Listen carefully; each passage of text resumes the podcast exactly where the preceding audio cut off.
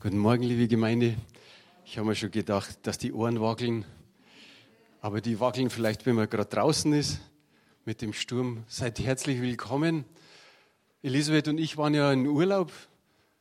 Urlaub war schön, Urlaub war erholsam. Aber geht es euch auch immer so, der Urlaub vergeht immer so schnell. Bis man schaut, ist er schon wieder vorbei. Und ich habe vor dem Urlaub mit ein paar Geschwistern gesprochen und da haben wir uns über die Vorfreude unterhalten, dass das eigentlich fast das Schönste ist. Die Vorfreude auf Weihnachten oder auf Ostern oder eben auf einen Urlaub. Da sagt man noch eine Woche, noch ein paar Tage und jetzt ist es soweit. Und irgendwie ist es ganz besonders und bis man schaut, wusch, ist die Zeit wieder vorbei. Jetzt bin ich eigentlich ja da schon an meinem Thema. Es geht heute um die Zeit. Ich habe nicht gewusst, welche Überschrift das ich wählen sollte. Jetzt habe ich drei Überschriften genommen.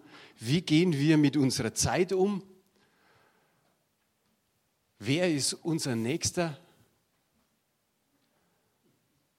Und da denkt ja jeder natürlich gleich an der Bibelstelle eben der barmherzige Samariter und darum habe ich da unten noch hingeschrieben, der barmherzige Münchner. Das bin jetzt nicht unbedingt ich, sondern das geht ja generell, weil es ja für die Gemeinde ist.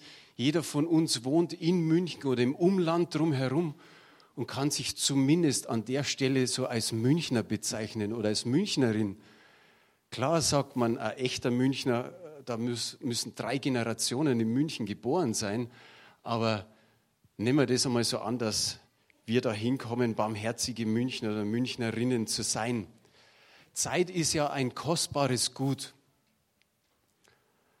viel mehr wert eigentlich als, als Geld. Und ich denke, egal ob hier jemand ist, der noch relativ jung ist oder ältere Geschwister, jeder von uns kann eigentlich sagen, ich wünsche mir, dass ich meine Zeit am besten investiere. Für mich und für alle Menschen drumherum. Und es ist ganz schön schwierig.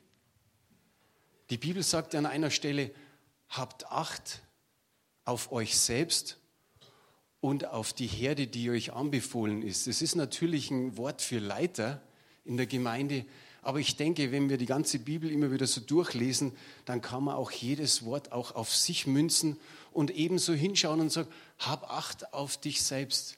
Tust du das wirklich? Schaust du auf dich selbst oder bist du vielleicht auch einer, der nur auf die anderen schaut? Damit ja die anderen nicht zu kurz kommen und du kommst vielleicht zu kurz. Die Bibel sagt auch an einer Stelle, wir sollen die Zeit gut auskaufen. Und da geht es natürlich mehr in die Richtung, Menschen für Jesus zu gewinnen, dass man da die Zeit gut auskauft. Und das ist auch wichtig. Manchmal gibt es gewisse Dienste in der Gemeinde, die schon einige Zeit in Anspruch nehmen. Und ich habe mal in der Vergangenheit mit zwei Geschwistern gesprochen, unabhängig voneinander, also Einzelgespräche und habe einfach nur gesagt, hey, du machst einen super Dienst, du investierst wirklich viel Zeit, kannst du eine Unterstützung brauchen, kannst du irgendwie eine Hilfe brauchen, vielleicht sogar auch finanziell, ich weiß zwar nicht, wie das machbar ist, aber dann habe ich als Antwort von den beiden gekriegt, nein, ich mache meinen Dienst gern, ich habe richtig Spaß dabei, ich brauche auch kein Geld nicht, aber weißt du, was ich brauche? Zeit. Und wie kann man jemand eine Zeit geben? Wie gibt man jemand Zeit? Es ist leichter, einfach so einen Schein zu zücken und zu sagen, komm, schau, hast da einen kleinen Geldschein, geh mal zum Kaffee trinken, nimm ein Stück Kuchen oder zwei oder geh zum Essen. Aber Zeit einem geben, einfach so, da hast eine Stunde oder da hast einen Tag, geht eigentlich nicht. Im Endeffekt kommt man drauf, man kann einem keine Zeit geben, sondern du selbst musst dir Zeit nehmen. Wie immer das auch geschieht. Zeit sich zu nehmen. Ich weiß nicht, ob es noch solche Vorgesetzten gibt, solche Chefs, die sagen, okay, in unserer Firma, in unserem Büro, wir müssen zwar Überstunden machen und ihr wisst ja alle, ihr Mitarbeiter, die können wir nicht ausbezahlen und die kann man auch nicht mit Freizeit abgelten, die sind halt einfach so weg. Ob es da noch einen Chef gibt, der vielleicht eines Tages sagt, komm mal in mein Büro rein, setz dich einmal hin Und dann sagt er zu dir, hey, du hast echt eine super Arbeit gemacht in den letzten Wochen. Du hast so viele Überstunden investiert. Ich kann dir sie eigentlich nicht auszahlen. Aber weißt was? Bleib morgen mal daheim. Alles an Start. Ich glaube, so einen Chef gibt es nicht mehr, oder? Aber das wäre eine Möglichkeit, dass jemand sagt, ich schenke dir Zeit.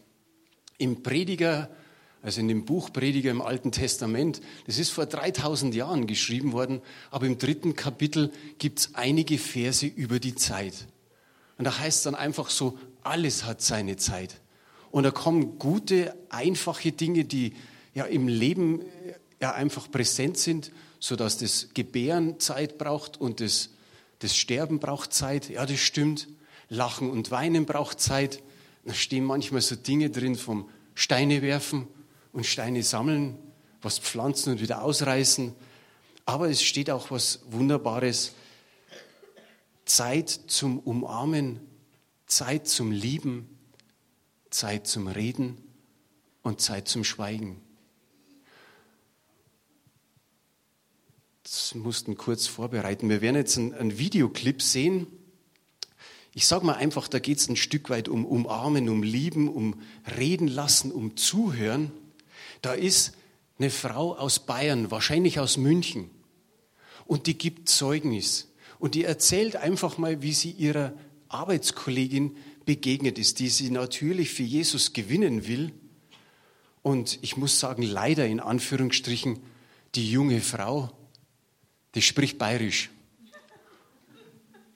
Und ich hoffe, dass jeder versteht. Okay, das sind so gute vier Minuten. Schade, jetzt haben wir. Ja.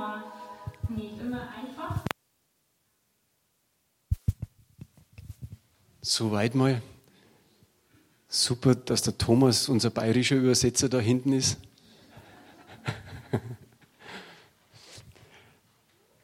ja, da hat sich die eine eben für eine andere Zeit genommen.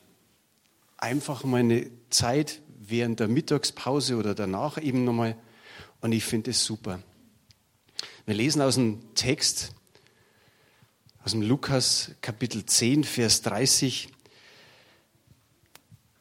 Mal schauen, vielleicht kriegt der Thomas das mit der Folie auch hin. Wunderbar. Jesus wird von einem Gesetzeslehrer gefragt, wer ist mein Nächster? Und dann heißt es, dass Jesus eine Geschichte erzählt. Er sagt, da ist ein Mann, ging von Jerusalem nach Jericho hinunter. Unterwegs wurde er von Wegelagern überfallen. Sie plünderten ihn bis aufs Hemd aus, schlugen ihn zusammen und ließen ihn halbtot liegen. Dann machten sie sich davon. Gehen wir einfach mal auf den Text ein. Da steht ein Mann. Der wird nicht näher beschrieben. Man weiß nicht, ob er jung war, ob er älter war, ob er geschäftlich unterwegs war, ob er ein Jude war oder vielleicht ein Samariter. Wir wissen nichts. Wir wissen nur, dass er von Jerusalem nach Jericho hinunterging. Hinunter aus dem Grund, Jerusalem liegt auf 800 Meter Höhe, also über dem Meeresspiegel, und Jericho ungefähr 260 Meter unter dem Meeresspiegel. Also auf einer Strecke von ungefähr 25 Kilometern geht es 1100 Meter bergab. Er geht auf dieser Strecke und von dieser Strecke heißt es eigentlich, dass es eine wirklich gefährliche Strecke war, weil da keine menschlichen Ansiedlungen waren und so konnten sich gerade die Räuber da an dieser Strecke, sagen wir, positionieren und, und sagen, okay, jetzt können wir wieder einen überfallen. Es ist eigentlich fahrlässig gewesen, dass da ein Mann alleine unterwegs ist. Es war wirklich gefährlich für ihn und wir sehen ja was, oder wir wissen ja, was rauskommt. Und er ist auf diesem Weg überfallen worden und liegt hier halbtot da. Der Hieronymus hat gesagt im fünften Jahrhundert nach Christus, das ist der rote, blutige Weg von Jerusalem nach, nach Jericho.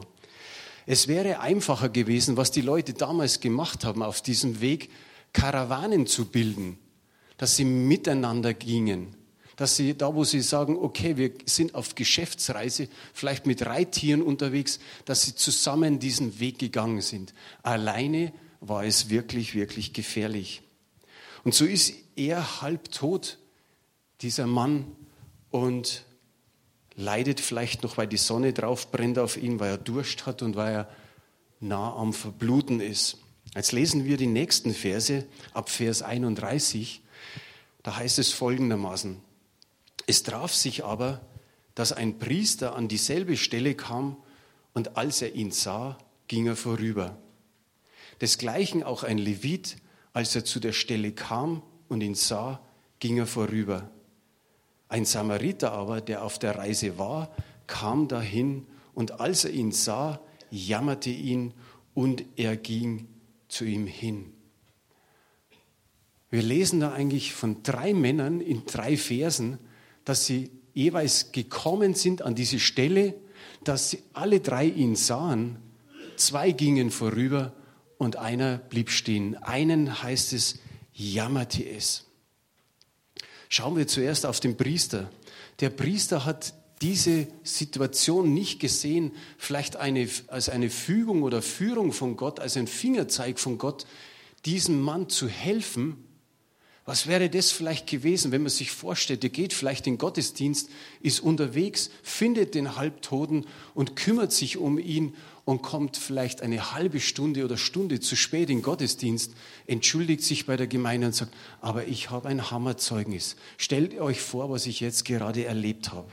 So wäre vielleicht der Gottesdienst ein bisschen anders gelaufen, der Lobpreis hinterher, weil man dem Herrn die Ehre gibt. Aber so war es nicht. Er geht sogar auf die andere Straßenseite, heißt es. Er macht einen Bogen um diesen Halbtoten herum. Und jetzt ist die Frage, warum? Warum hat er das gemacht? War er vielleicht, was ein Grund sein könnte, müde? Er hat seinen Dienst schon hinter sich. Er ist müde vom Dienst. Er geht auf dieser Strecke, ich weiß nicht wie viel Kilometer, und er freut sich einfach nur zu Hause anzukommen, sch zu schlafen. Und er sagt sich, irgendeiner wird ihm schon helfen. War es so, dass er sich dachte, vielleicht ist er schon tot und er, der ein Priester war, hätte sich an ihm verunreinigt, hätte, wäre sieben Tage unrein gewesen. Vielleicht hat das irgendwo in seinem Gedanken mitgespielt. Oder er hatte ganz einfach Angst. Angst, wenn er dahin geht, dass das vielleicht eine Falle ist, dass das gar kein Verletzter ist, sondern einer von der Räuberbande und er wird überfallen. Ich glaube, dass man noch vier, fünf oder sechs Gründe finden könnten, was da vielleicht los war in dem Herzen von dem Priester. Wir wissen nur, er ist einfach vorbeigegangen. Es war für ihn eigentlich nicht sein Nächster. Und wir lesen in diesem Vers auch ebenso auch ein Levit oder wie heißt es hier, desgleichen auch ein Levit. Da könnte man sagen, wenn man das auf die, auf die heutige Zeit tut, da ist ein Pfarrer unterwegs, der geht einfach an ihm vorbei. Und vielleicht ist sein Organist ein paar Kilometer hinter ihm, der ist auch einfach vorbeigegangen. Wir könnten sagen, das ist ein, ein Pastor und sein Lobpreisleiter. Oder einfach zwei Gläubige wie du und ich die an so einen Menschen vorbeigehen, der solche Not hat. Gläubige wie du und ich. Ich habe vor kurzem noch mal eine Geschichte gehört, dass jemand auch seinen Dienst viel wichtiger sah, als seiner Mutter zu Hause zu helfen. Die Frau hatte Kaffeedienst und ging in die Arbeit und der Mutter ging es richtig dreckig. Also nicht nur so, dass die Mutter einen Schnupfen hatte, sondern die Mutter brauchte Hilfe und sie ist nicht zu ihrer Mutter, sondern sie hat gesagt, ich habe einen Kaffeedienst und meinte zu ihrer Schwester, kümmer du dich um die Mama. Auch das muss man immer wieder abwägen, was machen wir. Auf alle Fälle hat Jesus hier entdeckt oder hier ausgesprochen, die zwei haben Hilfe verweigert. In Vers 33 heißt es, ein Samariter aber, der auf der Reise war, kam dahin und als er ihn sah, jammerte er ihn. Über viele Jahre hat richtig eine Feindschaft geherrscht zwischen den Samaritern und den Juden. Der Streit war auch zur Zeit Jesu Christi noch da. Und für die Juden waren die Samariter einfach ein verachtetes Volk, ein Mischvolk und mit denen wollten sie nichts zu tun haben. Aber in dieser Geschichte sehen wir einfach, dass dieser verachtete Feind anders gehandelt hat als die anderen beiden. Vermutlich war er ein Geschäftsmann. Es heißt dann danach, dass er mit Öl seine Wunden behandelte, also so zur Schmerzlinderung, und dass er ihm den Wein gab, um wahrscheinlich für das vielleicht für die Desinfektion gestanden ist. Aber wir lesen noch viel, viel mehr, dass er jammerte. Es jammerte ihn, steht einfach hier. Und wir überlesen das so ganz schnell. Aber wisst ihr was, dieses jammerte im griechischen Urtext wird das gleiche Wort nochmal verwendet, mehrmals natürlich, aber besonders in der Apostelgeschichte 1, Vers 18 haben wir jetzt hier nicht. Da geht es darum, um den Judas, der ja Geld bekommen hat, als er Jesus verraten hat und hat sich dafür einen Acker gekauft. Und dann heißt es, dass er stürzte in seinem Acker und die Eingeweide hervorquollen. So heißt Und es ist dieser Schmerz, den hatte der Samariter, als er hier jammerte, als er diesen Halbtoten gesehen hat. Das ist das gleiche Wort im Griechischen an diesen beiden Stellen. Und wenn ihr Jesus anschaut, wie oft hat Jesus einfach gesagt, Mensch, das Volk, es jammerte ihn, weil es keinen Hirten hatte. Wie hat er gejammert oder wie hat er sich zeigen lassen oder gezeigt, wie Lazarus einfach ja, gestorben ist oder wie ein Kind gestorben ist von einer Mutter, von einer Witwe oder wie der Johannes der Täufer gestorben ist. Immer wieder merken wir oder lesen wir, dass er Mitleid hatte oder dass es ihn jammerte. In Vers 34 heißt es, er ging zu ihm hin, da ist irgendwo wahrscheinlich nur ein Mikro an, oder? Weil das so halt. Bitte? Aber dann, dann wird es brutal laut. Okay, gut. Vers 34. Er ging zu ihm hin, goss Öl und Wein auf seine Wunden und verband sie. Dann setzte er ihn auf sein eigenes Reittier, brachte ihn in ein Gasthaus und versorgte ihn mit dem Allernötigsten. Er hat also nicht nur dieses Öl und dieses Wein ihm gegeben und den, den Wein gegeben für die Desinfektion und für die Reinigung, sondern er hat noch viel mehr gegeben, nämlich Zeit. Er hat sich diesem Mann gewidmet. Er hat ihm genügend Zeit gegeben, dass das alles in Ordnung kommt. Und dann lesen wir von dem Esel, von dem Gasthaus, von Essen, Trinken, Kleidung, von einer gewissen Versorgung, von einem Verband und dass er sogar noch übernachtet hat.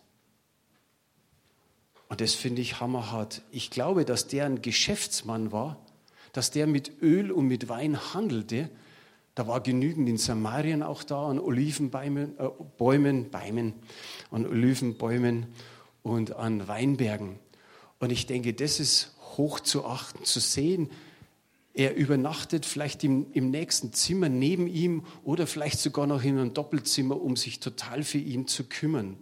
Und dann steht in Vers 35, am nächsten Morgen nahm er zwei Dinare aus seinem Beutel und gab sie dem Wirt. Sorge für ihn, sagte er, und sollte das Geld nicht ausreichen, werde ich dir den Rest bezahlen, wenn ich auf der Rückreise hier vorbeikomme. Zwei Dinare, wisst ihr, wie viel das, das war? Das waren zwei Tageslöhne. Wenn wir jetzt in unsere heutige Zeit reingehen und sagen, okay, wir haben 20, 21, 22 Arbeitstage, dann ist es der zehnte Teil von dem Lohn, den du kriegst. Also wenn einer 2000 Euro verdient, dann wären das 200 Euro in dem Sinn, der einfach gepackt hat, hat es dem Wirt gegeben und hat gesagt, sorge für ihn.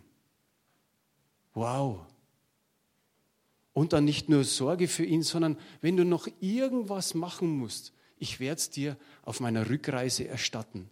Aus dieser Geschichte nehmen wir wahr, dass der Samariter wahrscheinlich schon öfter bei diesem Gastwirt übernachtet hat.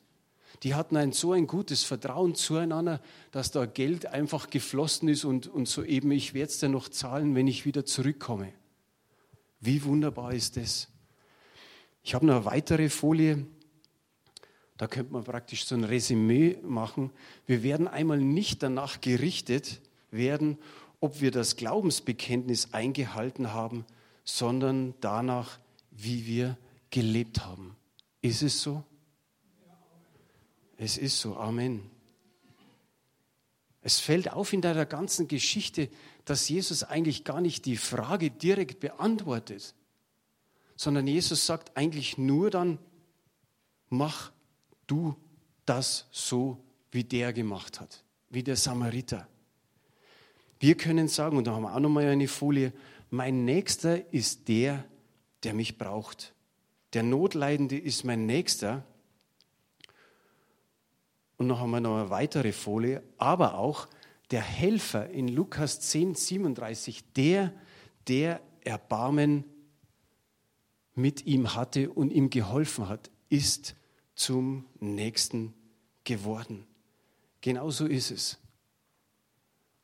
Er braucht nicht mehr die Frage beantworten, der ist der Nächste und du bist dem der Nächste und, und, und der ist da der Nächste, sondern Jesus gibt es in dieser Geschichte einfach so wieder. In, am Ende des 37. Verses heißt es, Jesus aber sprach zu ihm, geh hin und handle du ebenso. Wenn wir das jetzt auf unsere Zeit nehmen, dieses Du, ich habe es so fett geschrieben in, in Rot, es das heißt, dass das Du im griechischen Urtext richtig stark betont worden ist. Und ich sage jetzt nicht als der Sprecher hier vorne, handle du ebenso und schau euch an, sondern Gott sagt, handle du. Und es gilt genauso für mich und für jeden von uns. Gott spricht heute Morgen, handle du ebenso. Geh nicht an irgendeiner gewissen Situation einfach so vorbei, die Gott vielleicht auch gibt, um zu sehen, wie wir handeln.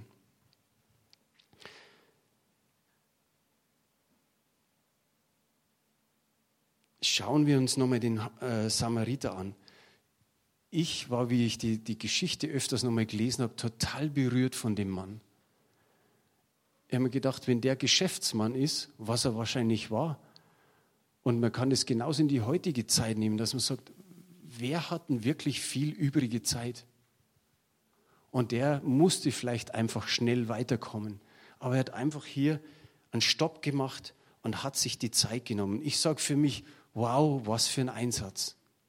Schauen wir uns den Priester und den Leviten an, dann könnte man das sagen, die sind doch angestellt und es ist doch ihr Beruf oder ihre Berufung, die müssten doch da machen und so weiter. Die bekommen doch auch noch Geld dafür. Und was wäre das für ein Zeugnis gewesen, wenn ein Christ sagt, ich habe da geholfen und die Gemeinde freut sich drüber. Aber es ist anders gekommen. Sie hatten keine Zeit oder sie wollten nicht. Ich denke eher einfach, sie, sie waren gleichgültig und hatten keine Zeit. Überleg mal du, überleg mal jeder, wie viel Zeit haben wir? Haben wir noch Zeit übrig? Heutzutage gibt es das Fast Food, weil alles schnell gehen muss. Wir rennen zum McDonald's oder fahren dann mit dem Auto noch hin, holen es uns darüber, eh, verspeisen es während Autofahren oder auf der Straße oder in der U-Bahn drin, damit wir noch schnell dahin kommen und den Termin äh, haben können und so und so weiter. Denk mir an Coffee to go. Ja. Denken wir an Kaffee to go. Es ist schön. Irgendwann ist mal notwendig, dass du sagst, okay, ich hole mal einen Kaffee, oh, ich muss weiter und, und du gehst und du sagst, wenigstens kann ich nur dazwischen einen Kaffee trinken. Aber wie viel schöner ist es, sich hinzusetzen, den Kaffee zu genießen oder ob es ein Tee ist oder was auch immer. Einfach sich hinzusetzen, vielleicht sogar noch mit jemand, der Jesus noch nicht kennt und über Jesus zu sprechen. Aber wie schlimm ist es, dass es so, so schnell vorbeigeht, die Zeit. Und dass wir tausend Dinge versuchen gleichzeitig zu machen und wir haben doch nicht mehr Zeit. Es sind viele ältere Geschwister da. Früher haben wir die Wäsche einfach mit der Hand gewaschen. Dann das Aufhängen. Heute lässt den zweiten Waschgang, äh, den zweiten Waschkorb waschen mit der Waschmaschine und, und der erste ist im Trockner drin. Nebenbei läuft noch der Elektroherd und der Geschirrspüler und die Kochplatte ist auch noch an, wo du dein Essen gerade umrührst und nebenbei kannst du mit deiner Freundin oder mit einem Freund telefonieren. Alles gleichzeitig. Und trotzdem haben wir irgendwie keine Zeit. Und es ging früher auch nicht, weil das Telefon weiter weg war. Das, da war kein so langes Kabel dran. Ja, war einfach so. Und heute kann man alles gleichzeitig machen, aber im Endeffekt sagt man, ich habe keine Zeit. Die Zeit ist einfach nicht da. Und irgendwie denke ich mir, müssen wir auch da gegen den Strom schwimmen, eigentlich gegen den Zeitgeist. Ist komisch, oder? Zeitgeist. Aber dass wir wieder irgendwo aufmerksam werden und uns Zeit nehmen für gewisse Dinge. Trotz Stress viel Zeit. Irgendwo habe ich es gelesen oder gehört, 40 oder 42 Stunden sollten wir Freizeit in der Stunde haben. Äh, in der Stunde, in der Woche, Entschuldigung. 42 Stunden in der Woche.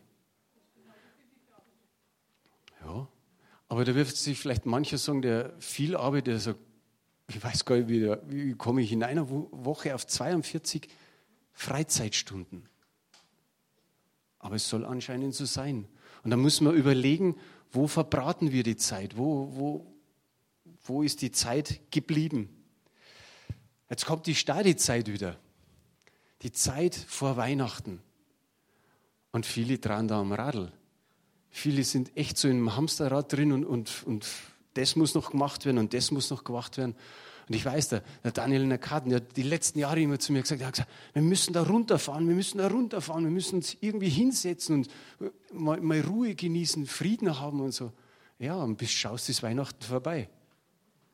Und du hast das wieder nicht gemacht.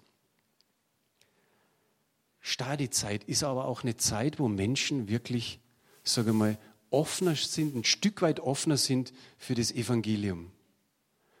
Wir merken, gerade an Weihnachten sind eigentlich doch wenigstens die Landeskirchen dann noch voll. Und da ist Möglichkeit, vielleicht Menschen zu erreichen, die Jesus nicht kennen oder ein Stück weit kennen, aber eigentlich zu wenig wissen über Jesus. Und da gibt es die Möglichkeit, sich vielleicht mit irgendjemandem so zusammenzusetzen. Herr Klaus hat eine super Geschichte eigentlich gebracht mit dem. Da sagt man muss nicht zu viel wissen über Jesus, wie oft das er predigt hat oder wie alt das er geworden ist. Aber man muss wissen, was hat er in meinem Leben getan. Und da ist der Nächste auch neugierig.